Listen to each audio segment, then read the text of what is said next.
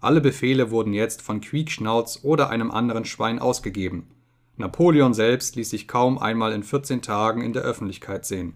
Wenn er erschien, dann war er nicht bloß von seinem Gefolge von Hunden begleitet, sondern auch von einem schwarzen Hahn, der ihm vorrangig und gewissermaßen als Trompeter diente und, bevor Napoleon zu sprechen begann, ein lautes Kikeriki erschallen ließ.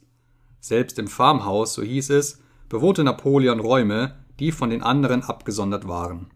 Er nahm seine Mahlzeiten allein ein. Zwei Hunde warteten ihm auf, und er aß ständig von dem Crown Derby Service, das im Glasschrank im Wohnzimmer stand.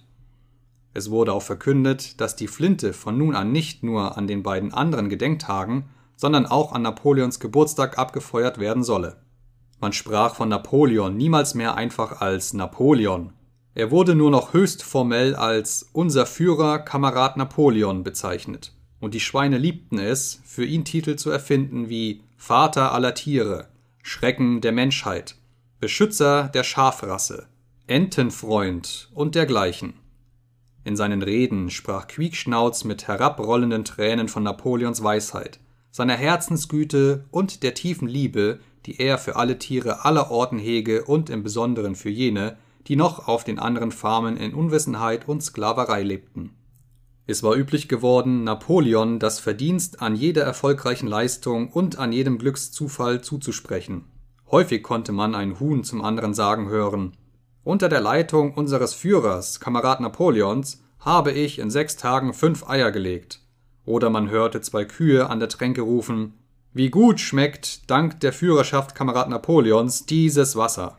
Das allgemeine Empfinden fand den richtigen Ausdruck in einem Gedicht, betitelt Kamerad Napoleon, das Minimus verfasst hatte und das folgendermaßen lautete: Dich als Vater aller Weisen, unseres Glückes Quell zu preisen, Fürst vom Troge, ach wie brenn ich schon, fühl die hohe Wonne ganz, seh ich unterm Siegeskranz deines Blickes Herrscherglanz, Kamerad Napoleon.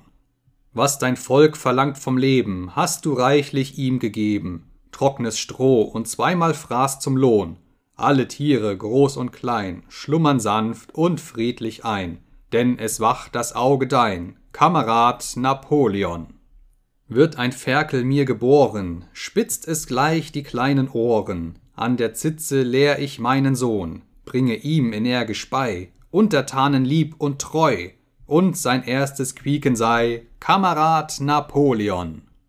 Napoleon billigte dieses Kunstwerk und ordnete an, dass es an der Wand der großen Scheune, den sieben Geboten gegenüber, anzuschreiben sei.